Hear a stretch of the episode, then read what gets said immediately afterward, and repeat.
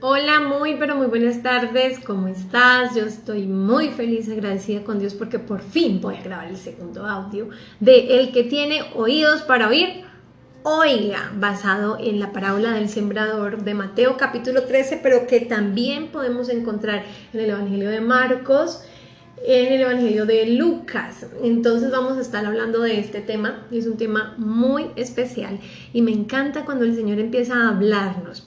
Hoy es 11 de marzo y en nuestra lectura bíblica estábamos leyendo números capítulos 20 y capítulo 21 y en esos capítulos 20, 21, 22 y en los anteriores, en los que leímos ayer, nos viene hablando del mismo tema y es la dureza del corazón y es la dureza del corazón de la iglesia, de por qué la iglesia actual no es diferente a Israel. Y ahora que lo pienso en este instante, pues es algo realmente increíble, porque la tierra número dos que aparece en la parábola del sembrador es una tierra que se llama la tierra de pedregales, piedra, así, con la dureza, así como vimos en el audio número uno, nosotros estamos endurecidos y por el endurecimiento de nuestro corazón y la obstinación de nuestro corazón no logramos poder oír la voz de Dios, que es la que trae la conversión y la sanidad a nuestra vida. ¿Por qué empezó todo esto? Porque yo un día hice una oración pidiéndole a Dios que yo quería dar fruto y que yo no podía entender por qué no dábamos fruto si tú sigues cumpliendo a cabalidad las cosas que Dios te pide para ejercitar tu alma. No quiere decir que los ejercicios espirituales nos concedan la salvación, pero igual que el ejercicio físico debería endurecer el músculo, debería volvernos más fuertes y poder, digamos algo así como madurar espiritualmente. Pero no, en mi vida personal yo he vivido a través de muchos desiertos espirituales. Hace poco a poco acabo de tener otro de esos desiertos. Y entonces la pregunta es, ¿y por qué entonces no damos fruto? ¿Y por qué no se cumple el dar fruto al ciento por ciento? Entonces Mateo 13, 5, 7 nos va a decir qué es lo que pasa en esta tierra. Número 2. Dice, parte cayó en pedregales donde no había mucha tierra y brotó pronto porque no tenía profundidad de tierra. Pero salido el sol se quemó y porque no tenía raíz se secó y parte cayó entre espinos y los vecinos espinos crecieron y la ahogaron. Bueno, nos vamos a concentrar en el verso 5 y 6. Dice que ella sí brotó, dice que lo que pasaba era que no había profundidad en la tierra y dice que, pero salió el sol se quemó porque no tenía raíz, se secó. Nos vamos a concentrar en eso. Yo seré esta tierra. Es algo que tengo que guardar en mi corazón y empezar a preguntarle esta misma tarde a Dios. Yo estoy en esta tierra porque hasta el día de ayer yo pensaba que yo era una tierra entre espinos. Pero como les digo, cuando tú tienes esos bajonazos de fe, normalmente después de, un, tiempo de esterilidad, de un tiempo de, silencio con Dios, lo que viene después de eso es abundancia de agua para tu vida en cuanto a palabra. O sea, Él te da nuevas fuerzas, te levanta como las águilas. Entonces, estamos en esta tierra de pedregales. Mateo 13, 20 al 21 dice que este, les voy a leer, dice, hay una comparación, ¿no? ¿Cuál es la buena tierra y cuál es la de pedregales? Entonces veamos qué comparación tiene. ¿Qué es una buena tierra? Mateo 13, 23 dice, más el que fue sembrado en buena tierra, este es el que oye y entiende la palabra y da fruto y produce a ciento, a 60 y a 30 por uno. Pero ¿cuál es la tierra de pedregales? Mateo 13, 20, 21 dice, y el que fue sembrado en pedregales, este es el que oye la palabra y al momento la recibe con gozo, pero no tiene raíz en sí, sino que es de corta duración, pues al venir la aflicción o la persecución por causa de la palabra, luego tropieza. ¿Por qué seguimos siendo tierra de pedregales? ¿Por qué no estamos dando fruto como Dios quisiera? Si Dios quiere que demos fruto. Mateo lo que nos resalta es que esa tierra de pedregales no tiene raíz debe ser por la dureza, ¿cierto? De corazón. Entonces vamos a ver la comparación que hace Mateo, Marcos y Lucas. Mateo está en el capítulo 12.50, Marcos en el 3.35, Lucas en el 8.21. Dice Mateo, porque todo aquel que hace la voluntad de mi Padre que está en los cielos, ese es mi hermano, mi, mi hermana y mi madre. Veamos que esta parábola está en pasajes posteriores a este que estamos leyendo. O sea, estamos leyendo Mateo 12, que es el contexto de Mateo 13, que es la cita que nos trae relación del tema. Marcos, estamos leyendo 3, que es antes del 4, que es donde está la parábola. Igual Lucas está en el mismo capítulo 8, que es donde está la parábola del sembrador. Es decir, que esto que está diciendo acá es de altísima importancia porque está dentro del contexto de por qué la tierra no da fruto de por qué no podemos producir al 30, al 60 o al 100 por uno. Dice que porque todo aquel, dice Mateo, que hace la voluntad de mi Padre que está en los cielos, ese es mi hermano y mi hermana y mi madre. Es un pasaje que lo notan los tres evangelios, refiriéndose a que la mamá de Jesús y los hermanos de Jesús de sangre estaban queriendo entrar a un lugar donde él estaba predicando y le dicen es que tu madre y tus hermanos están allí. Entonces él le dice, mm, qué pena, pero es que mi padre y mis hermanos son quienes? Los que hacen la voluntad de mi padre. Marcos lo dice así, porque todo aquel que hace la voluntad de Dios, ese es mi hermano y mi hermana y mi madre. Lucas lo dice así, él entonces respondiendo les dijo, mi madre y mis hermanos son los que oyen la palabra de Dios y la hacen. Entonces en esta tarde, ¿quién es el que produce buen fruto? ¿Quién es esa madre y esos hermanos de Cristo que van a dar fruto al ciento por uno? Todos los evangelios, los tres, coinciden en que es quien hace la voluntad de mi Padre. No es el que hace lo que se le antoja, lo que cree, lo que le parece, sino el que hace su voluntad. Y entonces ahí nos vienen muchas preguntas. ¿Y cuál es la voluntad de Dios? Si tú no estás leyendo la Biblia, tú no vas a conocer nunca más cuál es la voluntad de Dios, porque hay una prostitución grandísima de la palabra de Dios, donde cada iglesia y cada llamado apóstol, pastor, que no son ni pastores ni apóstoles, pero sí están tras el dinero de las ovejas, entonces te van a tergiversar el cuento, te van a leer textos sin contexto y tú nunca vas a entender cuál es la voluntad de Dios, porque vas a terminar pensando como yo durante muchos años que iba a la iglesia aplaudía y mi vida seguía lo mismo y no había ni medio fruto de mostaza y yo seguía aplaudiendo, pero era ¿por Porque yo tragaba entero, porque no me había decidido a conocer a Cristo verdaderamente, a buscarlo, dedicándole mi tiempo porque a Él no hay otra cosa que le podamos dedicar, solamente el tiempo. Él quiere nuestro tiempo porque ahí es donde hace la obra. Entonces, ya sabiendo que yo soy de esa tierra de entre pedregales, una tierra que no da fruto, ¿por qué? Porque escucha pero se le olvida, pero viene la, la prueba, la aflicción y entonces nos apartamos de Dios. Entonces la pregunta es cómo de dar fruto.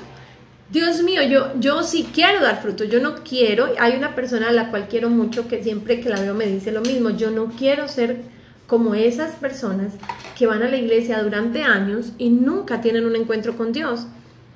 Y ese es mi anhelo más grande, yo no quiero pasar mi vida con un único encuentro con Dios, que haya sido el primero sin tener encuentros periódicos, permanentes, diarios, continuos con Él, porque eso es lo que nos da la vida. Cada vez que uno tiene una decaída espiritual es porque uno se aleja de Él. Si no nos alejáramos de Él, no nos pasaba eso. Y nos alejamos, vamos a ver por qué. Entonces dice en Mateo 13, 23, más el que fue sembrado en buena tierra, ¿quién es el que es sembrado en buena tierra según Mateo? Este es el que oye y entiende la palabra y da fruto y produce a ciento, a sesenta y a treinta por uno que dice Marcos capítulo 4 verso 20, estos son los que fueron sembrados en buena tierra, los que oyen la palabra y la reciben, anota, oye y entiende, dice Mateo, Marcos dice oye y recibe, Lucas dice, más los lo que cayó en buena tierra, esto está en Lucas 8:15, estos son los que con corazón bueno y recto retienen la palabra oída y dan fruto con perseverancia. Vemos tres connotaciones de tres evangelios diferentes pero todos concluyen lo mismo, es quien oye y vimos que esa palabra oír en el griego significa obedecer, oír bajo sujeción de, oír completamente. No es que yo oí pero no escuché, no, es escuchar con atención. Los tres dicen que quien da buen fruto es quien oye, pero Mateo dice oye y entiende, Marcos dice oye y recibe y Lucas dice oye y retiene. ¿Qué quiere decir esto? Nosotros no nos es suficiente poner una prédica, poner un audio, poner un canal de YouTube y oír con convención de oír. Mi interés no es oír por oír. Yo quiero oír, pero entender, oír y recibir, es decir, aceptar lo que estoy oyendo y no solo aceptarlo, sino retenerlo, no olvidarme de lo que yo estoy escuchando de Dios.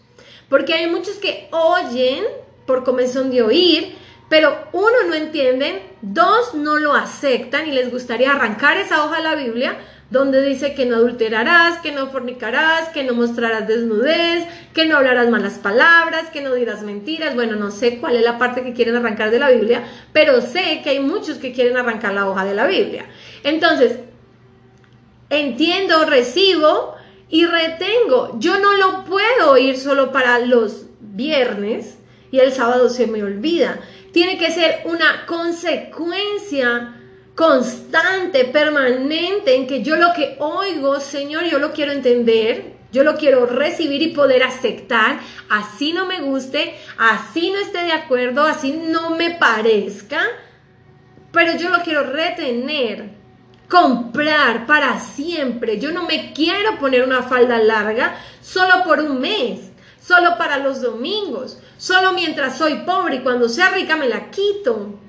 Es algo que yo he visto, lo veo constantemente, mujeres que antes se vestían con mucha moral, muy prudentemente, hermosas en Dios, y como han ido escalonando según el éxito de este mundo, más ropas se están quitando.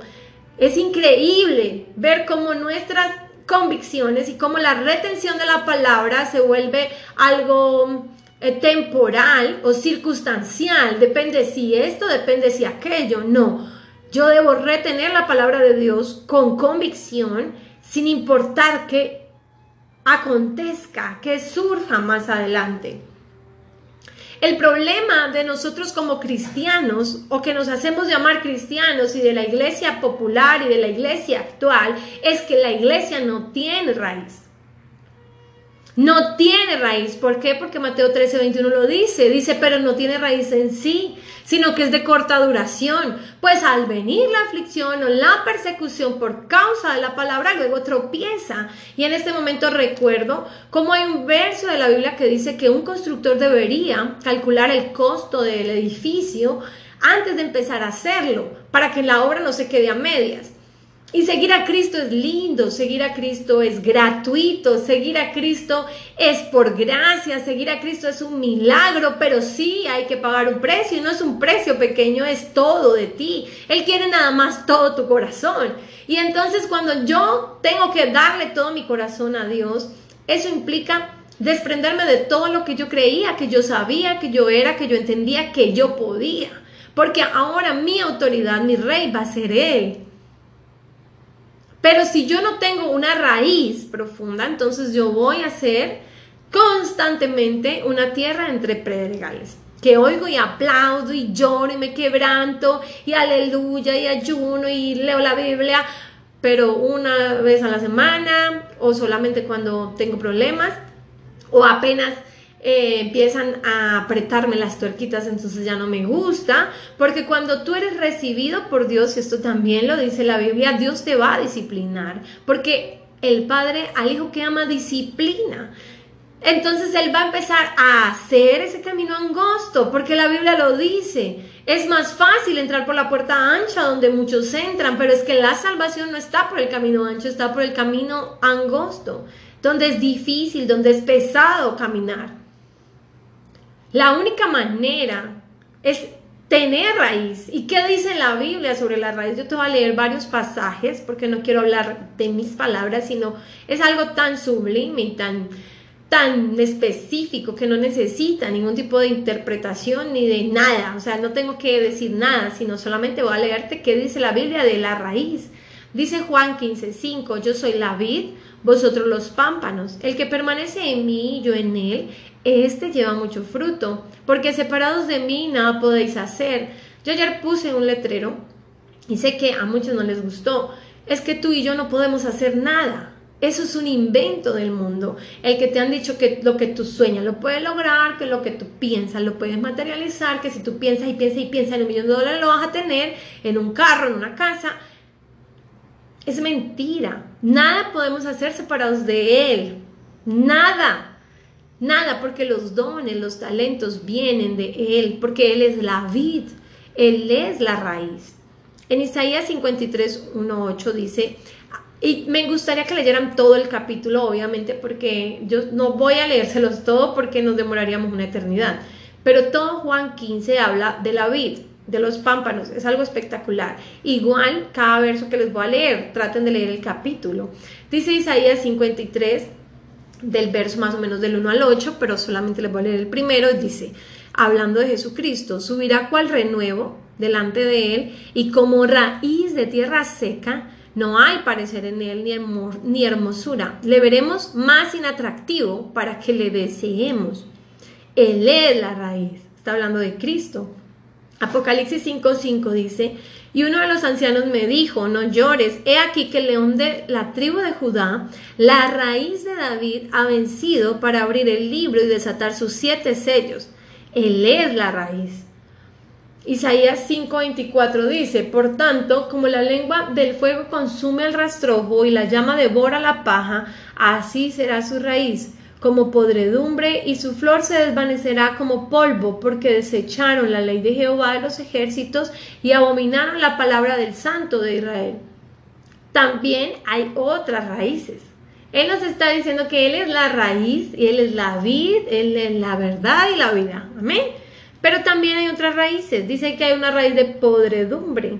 ¿Por qué? Porque desecharon la ley de Jehová, porque no les interesa, porque son de los fulanos que quieren arrancarle una, hoja a la Biblia o unas cuantas. Yo me imagino a todas las pastoras que son recasadas o que han sido casadas por segunda vez o con esposos que tienen otras esposas ¿Cómo les gustaría quitar de la Biblia que no existe en Cristo el divorcio? Y que quien se divorcie adultera y está en pecado y dice que si no hay arrepentimiento va a ir al infierno. Ellos quisieran arrancar esa hoja de la Biblia, estoy segura, pero eso lo dice, no lo podemos cambiar. Que Él nos perdona, sí, es verdad.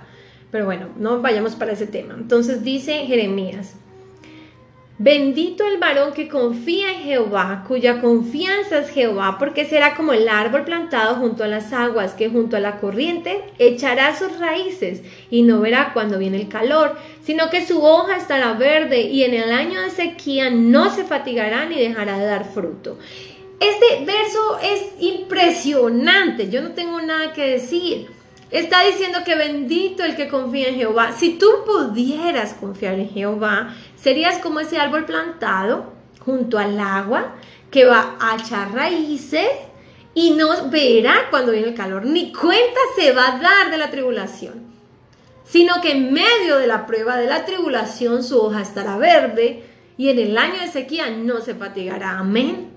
Si no tenemos la raíz en la raíz adecuada, que es Él, nuestros ojos en Él, nosotros seremos siempre tierra de pedregal, porque estaremos contentos cuando llegamos nuevos a una iglesia, pero conforme empieza a llegar la prueba, un hermanito me cae mal, me hicieron, me dijeron, el pastor dijo esto ya no me gustó, entonces salimos y nos vamos. Dice Mateo 15, 13. Pero respondiendo él dijo, toda planta que no plantó mi Padre Celestial será desarraigada. Es decir, que la raíz de la vid es la raíz que va a dar fruto.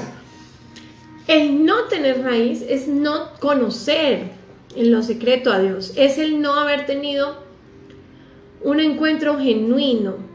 Y pienso yo que al mismo tiempo es tal vez tú has tenido encuentros con Dios, tú sí lo conoces, pero en medio de la prueba no estás cerca a él, entonces esa agua abundante no te hace quedar como un árbol fuerte que no se da cuenta de la sequía, sino al contrario, te empiezas a secar porque no estás tomando el agua suficiente.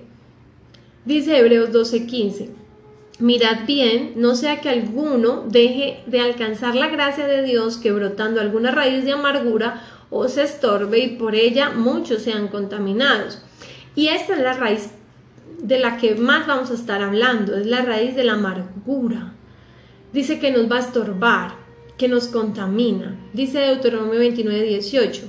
No sea que entre que haya entre vosotros varón o mujer, familia o tribu, cuyo corazón se aparte hoy de Jehová nuestro Dios, para ir a servir a los dioses de esas naciones, no sea que haya en medio de vosotros raíz que produzca hiel y ajenjo, raíces que producen amargura, Primera de Timoteo 6:10, porque raíz de todos los males es el amor al dinero, el cual, codiciando algunos, se extraviaron de la fe y fueron traspasados de muchos dolores.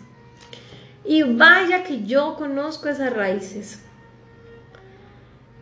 Podríamos dejar que las raíces negativas, las contrarias a Cristo, es cuando yo no creo en la muerte de Cristo,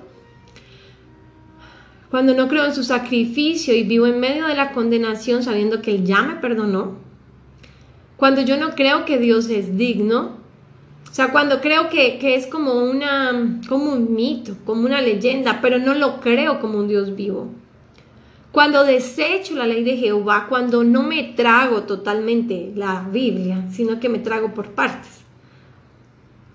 Un corazón amargado es un corazón que no tiene la raíz correcta, un corazón adúltero que se va tras sus deseos, sus amores, aún sabiendo que no es la voluntad de Dios. Entonces, ¿qué es lo que pasa cuando no tenemos raíz o cuando tenemos la raíz equivocada? Pues solamente hay dos opciones. Una es que das fruto, dice Mateo 13, 23, y da fruto y produce a 100, a 60 y a 30 por uno. ¿Quiénes? Los que tienen la raíz adecuada. Pero ¿qué pasa con los que no? Dice Marcos 4:17 y también lo dice Mateo. Que ellos se apartan y que tropiezan. Dice, pero no tienen raíz en sí, sino que son de corta duración. Porque cuando viene la tribulación o la persecución por causa de la palabra, entonces luego tropiezan. Lucas 8:13 dice, reciben la palabra con gozo, pero estos no tienen raíces creen por algún tiempo y en el tiempo de la prueba se apartan. Es gente que se aparta y que tropieza. El no tener raíz, ¿qué hace que hagamos? Que nos apartemos. ¿Cuándo? ¿Cuando nos está yendo bien? No, cuando estamos mal.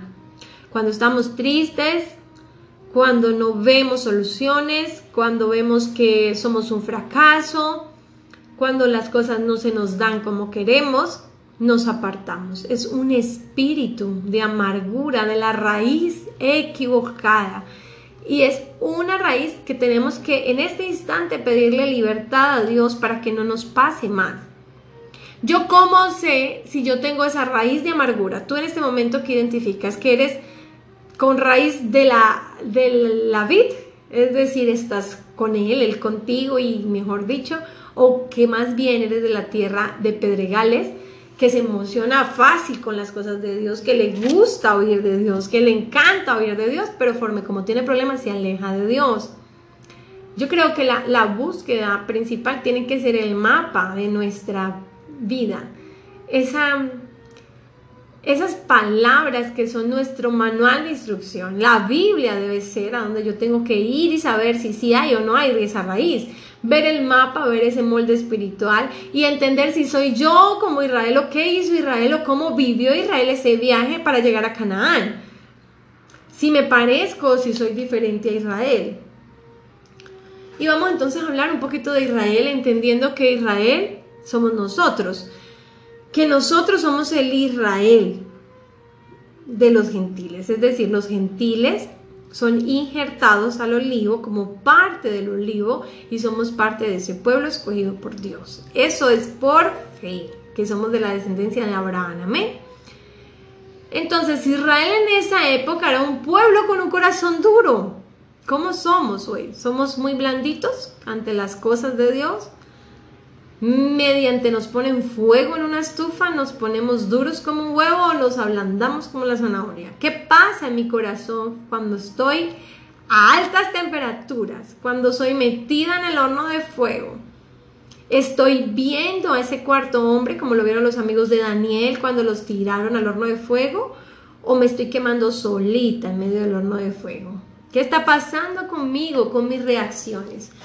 Entonces Israel dice, en Hebreos 3, verso 8 al 9, dice, si oyeres hoy su voz, y volvemos al centro de todo este mensaje, oír su voz, no endurezcáis vuestros corazones, como en la provocación, en el día de la tentación en el desierto, donde me tentaron vuestros padres, me probaron.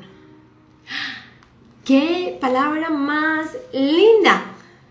Si oyeres hoy su voz, no endurezcáis vuestro corazón. Nos está dando un tips, nos está dando un consejo, como los que dan en los seminarios para hacerte rico. Esto es una perla, dirían los influencers. No endurezcáis tu corazón. Si hoy estás oyendo la voz de Dios, por favor, no hagas lo mismo que hizo Israel en el desierto. ¿Qué fue lo que hizo Israel? Bueno, hay un sitio en la Biblia que es llamado la rebelión de Israelita, un sitio de la rebelión israelita. Ese sitio se llama en el, bueno, se puede decir que en el, en el griego y en el hebreo, porque lo nombran en las dos partes, Masash y Meriba. Entonces, Masash tiene un significado de prueba y Meriba de resilla, es decir, que ellos se pusieron bravos, pelearon en medio de, la, de Masash, que ellos Meribá en medio de Masash. O sea, hubo un sitio específico de ese viaje de Israel para llegar a Canaán, la tierra prometida, que es el mismo viaje que tú y yo estamos haciendo espiritualmente, donde hay un momento que yo peleo con Dios. Hay un momento que la temperatura en el desierto es tan calurosa que hace que yo pelee contra Dios y que haga pataleta literalmente.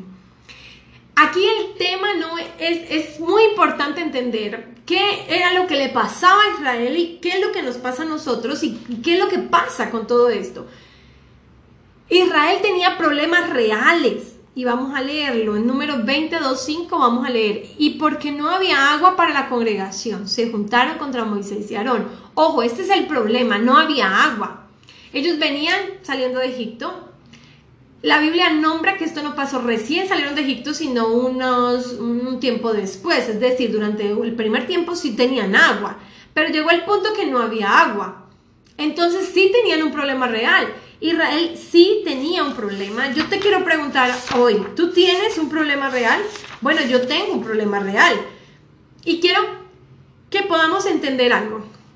Tú y yo podemos estar completamente dentro de la voluntad de Dios y aún estando en toda la voluntad de Dios, estar en plena temporada de grandes problemas. El tener problemas no es significado de que Dios está o no está contigo. El tener problemas es parte de este mundo porque Dios lo dijo. Toma tu cruz, no sin cruz. Dios dijo, en el mundo hallarás aflicción, en el mundo siempre van a haber pobres. Él lo dijo. Este no es nuestro terreno. Nosotros no somos ciudadanos de la tierra, sino del cielo. Estamos esperando que Él venga y reine, pero mientras tanto, los problemas van a ser nuestro pan de cada día, las pruebas, la tribulación, la angustia, todo esto. Y lo mismo le pasaba a Israel. Israel estaba con él. Él iba de noche como una llama de fuego sobre el campamento, de día como una nube cubriéndolos del sol, en medio de una roca moviéndose para donde iban ellos para darles agüita. Y vamos a verlo en este, en este audio. Entonces acá el problema no es si tienes o no tienes problemas, porque problemas siempre van a haber. Pero ¿cuál es la actitud que tú tienes cuando tú dices que eres creyente? ¿Cómo estás respondiendo en medio de la prueba? Es lo que pregunta Dios hoy. Voy a seguir leyendo, número 22.5. Y habló el pueblo contra Moisés diciendo, ojalá hubiéramos muerto cuando perecieron nuestros hermanos delante de Jehová. ¿Por qué hiciste venir la congregación de Jehová a este desierto para que muramos aquí nosotros y nuestras bestias? ¿Y por qué nos has hecho subir de Egipto para traernos a este mal lugar? No es lugar de cementera, de higueras, de viñas, ni de granadas, ni aún de agua para beber. Y cuando yo leo esto, siempre sonrío porque es lo que yo he dicho muchas veces. y lo que yo pienso interiormente, ven, últimamente no quiero ni decirle a alguien ven y sigue a Cristo, porque es que yo ya no puedo decirlo sin el entendimiento de que seguir a Cristo sí te va a costar. Y no es fácil, no, debería sí, pero es que nuestra dureza hace que sea difícil. Si nosotros fuéramos blanditos, como la zanahoria que se pone blandita en medio del fuego, sería más fácil, pero es que somos como un huevo duro. Si fuéramos como el café que da buen olor, buen sabor, buen aroma cuando hierve, eh, sería genial, sería genial el proceso, pero realmente somos más como un huevo. Somos duros. Y eso hace que esto sea difícil. Y entonces cuando tú empiezas a caminar con Cristo y, vas a decirlo, pero es que, ¿cómo puede ser que yo siga a Dios y esto no es un lugar de cementera, dijeras? ¿Y cómo puede ser? Y ahora estoy enferma, y ahora estoy quebrada, y ahora estoy divorciada, y ahora, bueno, no sé qué tantas cosas puede hacer Dios en tu vida. En la mía, yo siempre les he contado, lo primero que hizo fue quitarme la plata, o sea, pobre, totalmente pobre. Bueno, en números, digámoslo, porque realmente el Señor ha sido mi fortaleza y nunca jamás me ha faltado nada. Él ha sido exageradamente bueno. Pero en, nivel de, de porcentaje monetario, obviamente me quitó todo. Y no me lo quitó una vez, sino que yo soy tan dura que me lo ha tenido que quitar cuatro y cinco veces ya. Entonces, no es el lugar que te imaginabas es lo mismo, es igual que Israel. Él nos sacó de Egipto, del mundo de estar revolcándonos en el vómito de nuestros delitos y pecados y nos lleva a un lugar mejor, pero no es como te lo imaginabas. Y hay problemas reales, pero y entonces tú vas a hacer lo mismo que hizo Israel y decirle, ojalá hubiéramos muerto. ¿Cuántas veces tú le has dicho, yo me quiero morir, ya no puedo más? Bueno, yo sí lo he dicho, he pasado por ahí, por Meribah bueno, entendiendo que hay un pueblo, un problema real. Acá el problema no es el problema, acá el problema es cómo responde el pueblo, cómo está respondiendo la iglesia de hoy, cómo está respondiendo tú como cristiana ante lo que Dios te está dando hoy.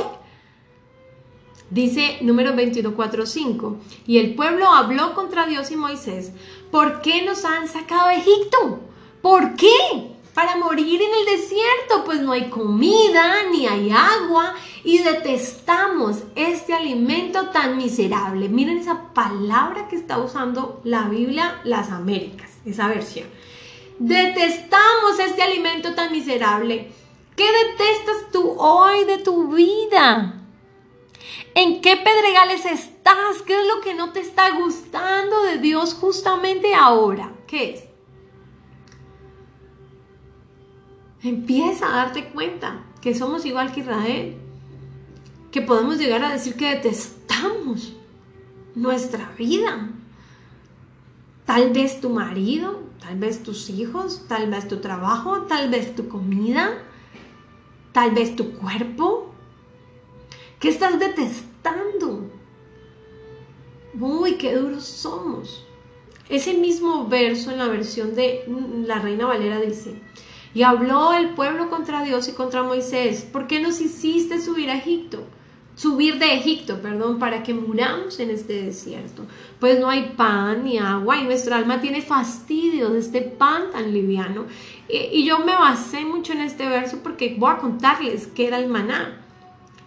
Y acá siento un profundo dolor y un profundo arrepentimiento con mi propia vida porque yo no he sido mejor que Israel.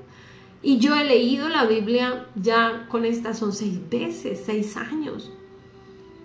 Y no sabes cuántas horas he estado en la presencia de Dios y cómo puede haber tanta dureza en mi corazón que después de haberle visto, conocido, yo pueda hablar así.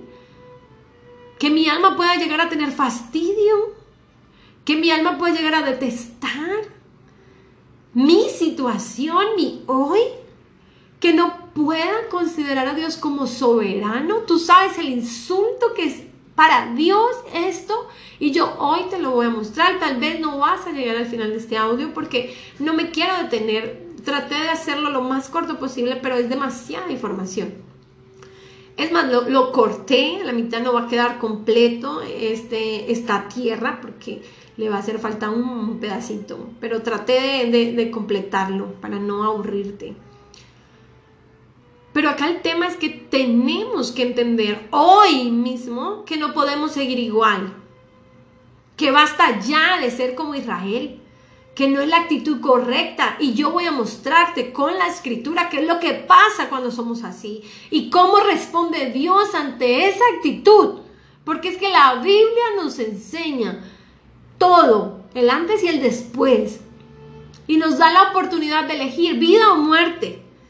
Y hoy nos está poniendo esto en nuestros corazones y en nuestra mente, porque tal vez estamos en este terreno lleno de piedras, en pedregales. Somos como niñas berrinchudas. Israel se quejaba por todo y tú también te quejas por todo y yo también.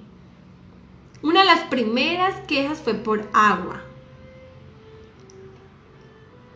Dice en Éxodo 16.1.3, partieron de Lin y toda la congregación de los israelitas llegó al desierto de Sin que está entre Lin y Sinaí, el día 15 del segundo mes después de su salida de la tierra de Egipto.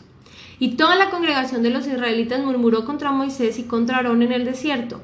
Los israelitas les decían, ojalá hubiéramos muerto a manos del Señor en la tierra de Egipto cuando nos estábamos junto a las ollas de carne, cuando comíamos pan hasta saciarnos, pues nos han traído a este desierto para matar de hambre a toda esta multitud. Es la misma quejadera anterior. Esto pasa ya muchos días, dice que el día 15 del segundo mes, después de que han salido, o sea, llevaban 45 días caminando con Dios en el desierto, viendo milagro tras milagro, pero sin embargo se están acordando de las ollas de Egipto. Y sin embargo siguen preguntándose, ¿y por qué me metiste en este desierto? ¿Cuántas veces le has dicho a Dios llorando y haciendo pataleta de por qué te pasa eso a ti? De que por qué a ti y no a otro. Es la misma actitud. Veamos qué pasa. ¿Qué es lo que hace Dios frente a la queja de una niña pataletosa, de una iglesia pataletosa, de un pueblo Israel pataletoso? Dice, es el pan que el Señor os da para comer. Vamos a leerlo en Éxodo 16 del 13 al 16. Cuando la capa de rocío se evaporó, había sobre la superficie del desierto una cosa delgada como copos menuda, como la escarcha sobre la tierra. Al verla, los israelitas se dijeron a unos a otros, ¿qué es esto? Porque no sabían lo que era. Es el pan que el Señor les da para comer, les dijo Moisés. Esto es lo que el Señor ha mandado cada uno recoja de él lo que vaya a comer. Qué profundo es esto. Moisés les dijo, esto es lo que el Señor les ha mandado. Ellos tenían hambre, ellos estaban acordando de Egipto y sin embargo Dios se los dio. Yo quiero que hoy le pidas al Espíritu Santo que te enseñe a pedir. Señor, enséñanos a pedir, porque tú siempre nos das lo que pedimos. Pero yo quiero que lo que yo pida, Señor, sea bajo tu voluntad. Quiero poder decirte como dijo Jesús en el Getsemaní. Abba Padre, si puedes pasar de mí esta copa, pásala. Pero si no, que se cumpla tu voluntad y no la mía. Que yo pueda llegar a ese punto de madurez donde pueda recoger y comer de lo que Él me está dando, sea lo que sea que te está dando en tu vida. Y el pan en esta ocasión puede ser lo que sea. Tu trabajo, volvemos a lo mismo, tu trabajo, tus finanzas, tus enfermedades, tus hijos, tu marido, tu iglesia, todo. En Éxodo 16:31 dice, la casa de Israel le puso el nombre de maná y era como la semilla de cilantro blanco y su sabor era como de hojuelas con miel. Esto es lo que el Señor ha mandado, dijo Moisés. Pueden creer el milagro y si tú lees todo el capítulo 16, te vas a dar cuenta el milagro tan impresionante. Él hacía que este pan saliera con todo el rocío sin que ellos trabajaran hacía que saliera la cantidad perfecta del hambre de cada israelita y eran más de 660 mil hombres comiendo del pan del cielo. Y Dios permitía que recogieran según su hambre y su necesidad. Y aún el sexto día les daba el doble para que no tuvieran que recoger en el séptimo día. Yo no me imagino descansando el sexto día y recogiendo lo suficiente para el séptimo y que no se dañaba. O sea, eso era un milagro diario, permanente, que Dios hizo durante 40 años. Y recuerden que dijeron antes, que ellos estaban como que detestaban esa comida, que les fastidiaba esa comida. Y tal vez tú ahora puedas decir, uy, no, pero Israel sí era el colmo. No, no, no es el colmo. Eso nos pasa en nuestra vida normal y cotidiana. Es lo mismo. Tú puedes ponerme el ejemplo que sea y va a ser igual, exactamente igual. Nos quejamos de lo bueno que es Dios. Yo cuando me pongo así rebelde con Dios, siempre el pensamiento que primero me llega a la mente es, ¿por qué no estoy yo debajo de un puente comiendo de la basura? Siempre es algo que me trae inmediatamente el Espíritu Santo a mi mente. ¿Saben por qué? Porque Dios ha tenido misericordia de mí. ¿Por qué? No tengo ni idea, no sé. Pero yo todos los días puedo comer, todos los días puedo dormir bajo un techo. Nunca jamás en mi vida he dormido en la calle ni he dejado de comer. Pero sin embargo seguimos quejándonos y pataletosos. Dice en números 11.1, el pueblo comenzó a quejarse en la adversidad a oídos del Señor, y cuando el Señor lo oyó, se encendió su ira, y el fuego del Señor ardió entre ellos y consumió un extremo del campamento. Ojo, notemos que es lo mismo, es el terreno de espinos, perdón, terreno de pedregales, que cuando viene la prueba, entonces, ¿qué es lo que dice? ¿Qué pasa? Se alejan, se van, se apartan, ya no quieren oír más. Empezamos a buscar a Dios con mucho ánimo, con mucha emoción, súper felices, pero forme como llega la prueba a mi vida, la aflicción, entonces inmediatamente, ¿yo qué hago? Ya no quiero más la prueba y me voy. ¿Y por qué entonces Jesús en los tres evangelios decía que el que su hermano y su madre eran los que verdaderamente hacían la voluntad de Él? ¿Por qué queremos hacer la voluntad cuando está positiva y no cuando está negativa? ¿Por qué queremos aceptar lo bueno y no lo malo que nos pasa en la vida? ¿Por qué tiene que haber mala actitud y queja? ¿Qué pasó acá cuando Dios escuchó que ellos se quejaban. Dice que se encendió su ira y el fuego del Señor ardió entre ellos y consumió un extremo del campamento. En números 11, del verso 4 al 5 dice, el populacho que estaba entre ellos tenía un deseo insaciable y también los israelitas volvieron a llorar y dijeron, ¿quién nos dará carne para comer? Nos acordamos del pescado que comíamos gratis en Egipto, de los pepinos, de los melones, los puerros, las cebollas y los ajos. Imagínense esa actitud, comiendo maná, la nube encima de ellos, el agua brotando de la peña, y ellos acordándose de las cebollas que se comían en Egipto. Y volvían y lloraban. ¿Cuántas veces tú nos has dicho, pero como yo era antes? Pero dónde estaba, con quién estaba, lo que tenía, lo que comía, ¿en dónde? ¿En Egipto? ¿Tú de verdad quisieras volver a ser como antes? Si es que ya la simiente de Cristo está en ti, ya ha hecho una obra y tú ya no eres igual. Sinceramente la misericordia de Dios me ha detenido varias veces de devolverme de este camino. Pero una de las cosas que hace el Espíritu Santo, aparte de recordarme que por qué no estoy debajo de un puente, es que Él me lleva en visiones a como yo era antes. Y te lo juro, por Dios. No, no, mejorar es malo. Bueno, te lo aseguro yo no quisiera volver a ser ni la mitad de lo que yo era antes. Yo era una mujer demasiado terrible. Yo no quisiera vivir eso, ya no me imagino nuevamente en los lugares, con las personas, en las actividades que yo hacía antes. Pero ellos se acordaban de eso. Yo también me acuerdo de cosas que aparentemente son ricas y sabrosas de antes. ¿Tú te acuerdas de algo de antes? Si todavía no te acuerdas de algo de antes es porque todavía no has empezado a cambiar, entonces sigues haciendo las mismas cosas. Pero nos va a pasar igual que a Israel. ¿Quién nos dará carne para comer? La pregunta del millón. ¿Quién nos dará carne?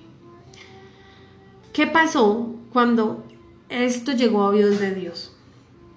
Y dile al pueblo, dice números 11, 18, 20, conságrense para mañana y comerán carne, pues han llorado a oídos del Señor diciendo, ¿quién nos diera de comer carne? Porque nos iba mejor en Egipto.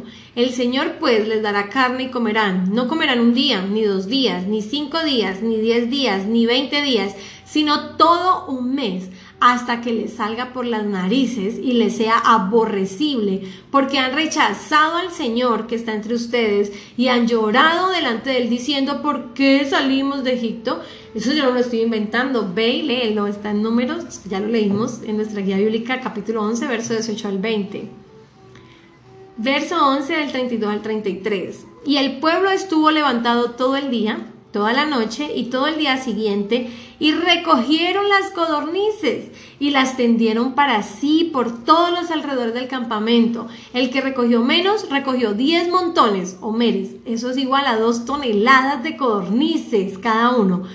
Pero mientras la carne estaba aún entre sus dientes, antes que las masticaran, la ira del Señor se encendió contra el pueblo y el Señor hirió al pueblo con una plaga muy mala. Él sí te da lo que pides. Y la respuesta a la queja es que tal vez Dios te va a dar lo que estás pidiendo. A mí me lo ha dado. Muchas veces. Pero no es para bendición porque no es la voluntad de Dios. Dios no quería darles carne, quería darles maná, pero el pueblo quería comer carne. Dios es sobrenatural, Dios es el dueño del oro y la plata, Dios puede darte absolutamente todo lo que tú le pidas y Él nos lo da.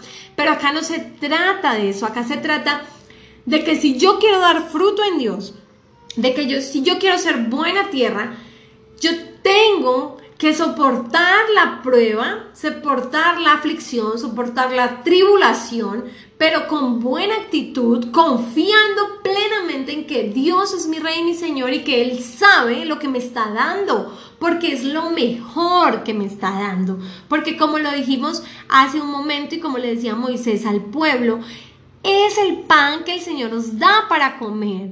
Esto es lo que el Señor ha mandado, cada uno recoja. Esto es lo que Dios te ha dado, tus hijos. Esa es tu heredad, tu marido, esa es tu heredad, tu trabajo, esa es tu heredad, tu iglesia, esa es tu heredad, tus enfermedades, tus debilidades, eso es lo que Dios te está permitiendo vivir. Hay veces vamos a sentir que no es la voluntad de Dios porque no es tan bueno que no puede ser que Dios no sea tan bueno. No, las cosas todas las cosas a los que creemos en Dios son para bien. Y de esa palabra todas quiere decir todas. Lo bueno, lo malo, lo más o menos. Pero cuidado con pedir algo que Dios no te quiera dar. Con hastiarte de lo que tienes. Con que te fastidie lo que tienes. Con llorar por lo que no tienes. Dice números 14, 1 al 3. Entonces toda la congregación levantó la voz y clamó y el pueblo lloró aquella noche.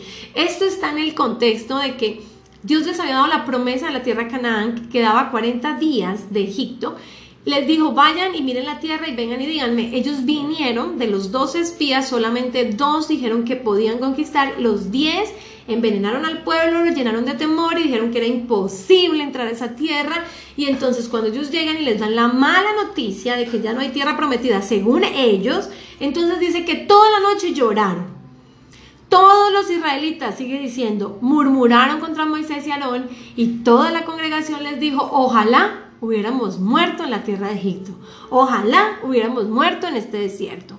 ¿Por qué nos trae el Señor a esta tierra para caer a espada? Nuestras mujeres y nuestros hijos van a caer cautivos. ¿No sería mejor que nos volviéramos a Egipto?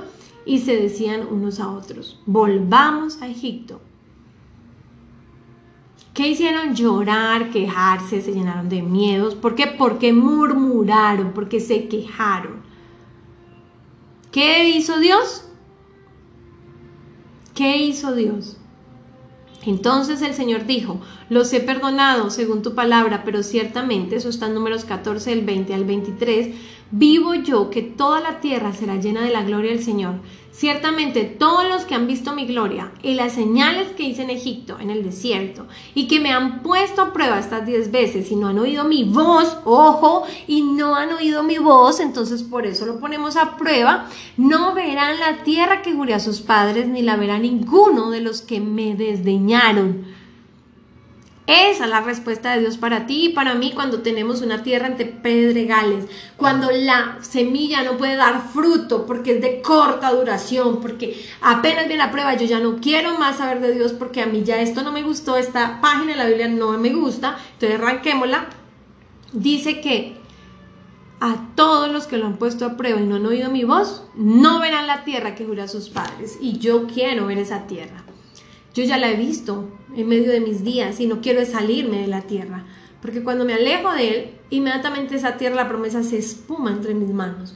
¿Y cuál es esa tierra? ¿Cuál es ese reino? Es el reposo total en Dios, es la confianza plena y verdadera en que Él tiene el control de todo.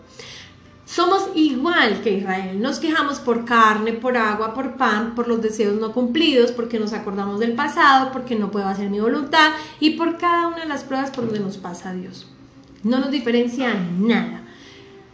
Vamos a ver, por último, cómo sobrevivir, cómo cambiar de terreno, cómo poder ser buena tierra, cómo poder dejar de estar en una tierra entre pedregales. Hebreos 3, del verso 7 al 8, según la versión lenguaje actual, dice, si hoy escuchan la voz de Dios, no sean tercos, como aquellos israelitas que no quisieron obedecerlo en el desierto. Ellos quisieron ver hasta dónde soportaría Dios su desobediencia.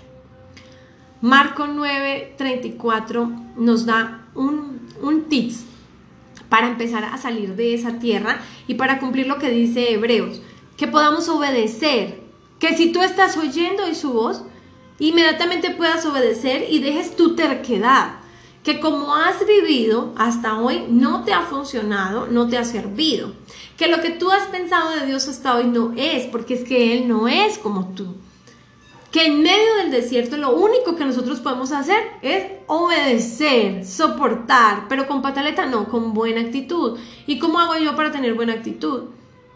Dice Marcos en 9:34 hablando sobre una parábola de un parábola no un suceso de un demonio mudo que poseía a un muchacho durante muchos años y casi que lo mataba cada vez que el espíritu venía sobre él dijo, ten misericordia de nosotros, dijo el papá del muchacho, y ayúdanos si puedes. Ojo con lo que dijo, esto es la versión nueva traducción viviente. Jesús le responde, ¿cómo que si puedo? Preguntó Jesús, todo es posible si uno cree.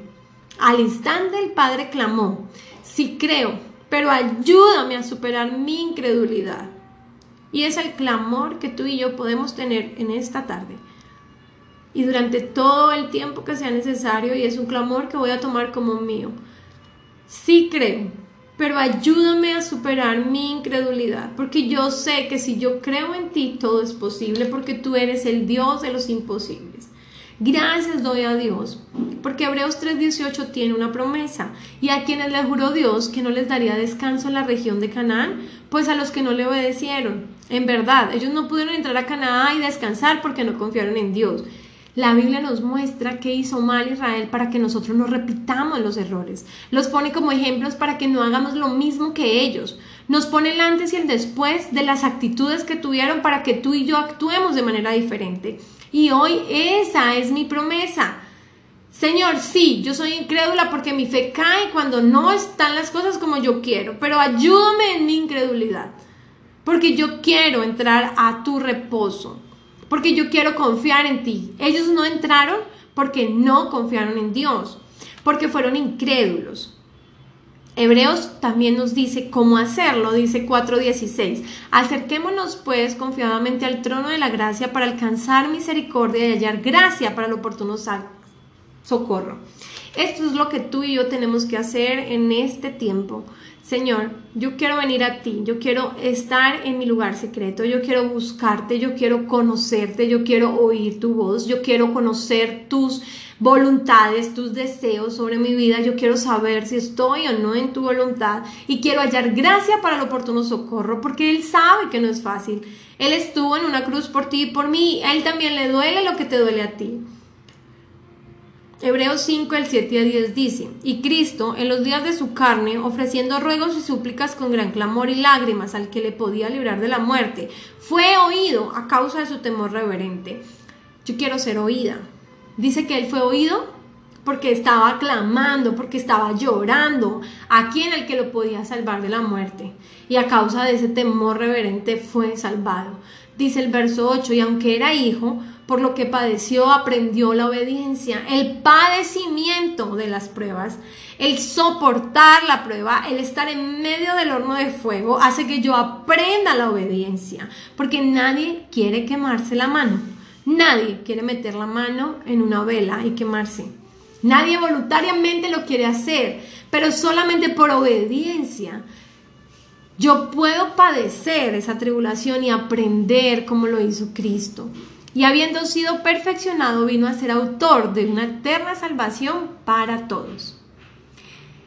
Esta es la promesa que tenemos, tú y yo, esta noche. Quiero que vayas al Salmo 134 y te acuerdes que Dios siempre va a estar contigo. Detrás y delante me rodeaste y sobre mí pusiste tu mano. Tal conocimiento es demasiado maravilloso para mí. Alto es, no lo puedo comprender. ¿A dónde me iré de tu espíritu? ¿Y a dónde huiré de tu presencia? Si subiera a los cielos, allí estás tú. Y si en el Seol hiciere mi estrado, he aquí, allí estás tú. Si tomares a las alas del alba y habitar en el extremo del mar, aún allí me guiará tu mano. Él no se ha ido. Preguntas como los que se hicieron en Hebreos que si Dios estaba o no con ellos, son las preguntas que tú y yo no podemos dejar que lleguen a nuestro pensamiento.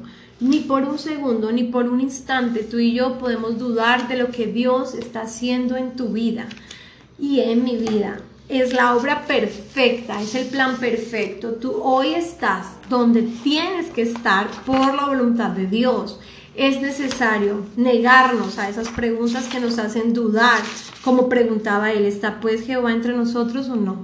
Hoy con ese Salmo 134 quiero decirte que Dios está contigo, que te ha visto desde que eras un embrión y ha formado cada parte de tu vida y ha pasado por tu vida, por delante, por detrás, rodeándote, asegurándose de que cumpla la promesa perfecta de que estés en el lugar, en el tiempo indicado.